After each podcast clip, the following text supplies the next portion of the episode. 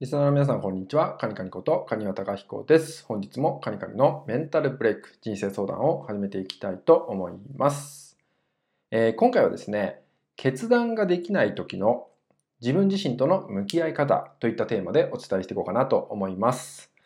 えー、何かね、こう決断をしなきゃいけない時になかなか決断ができないで、まあ、悩んでしまうとかね、うじうじしてしまって、まあ、そんな自分が嫌になってしまうなんてこともあると思うんですけど、今回お伝えするのは、まあ、そんな時の自分自身との向き合い方、どんな自分を拾ってあげたらいいかってことをね、お伝えしていこうかなと思うんですけど、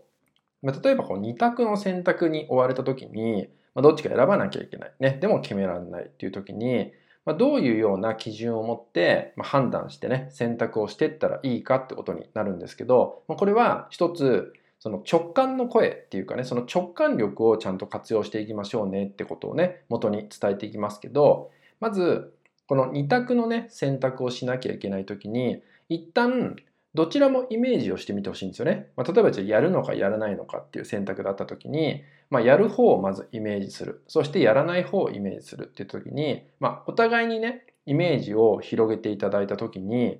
えあなたの中には確実にどちらを選択してもですねえワクワクと、まあ不安って言ったようなね、まあ、ポジティブな状態とネガティブな状態っていうのはどちらも確実に生まれやすくなるんですね。まあ、どっちか一方だけ強く出るっていうのはあんまないんですけどその中でその少しでも1でもワクワク側に傾いた方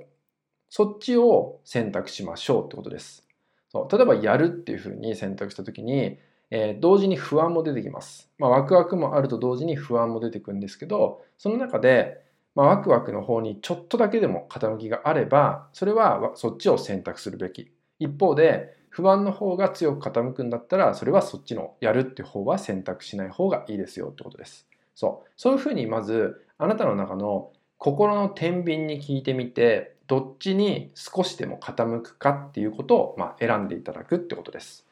まあ、そうすると割とシンプルにね選択ができるようになるんじゃないかなと思います。でそれでもですね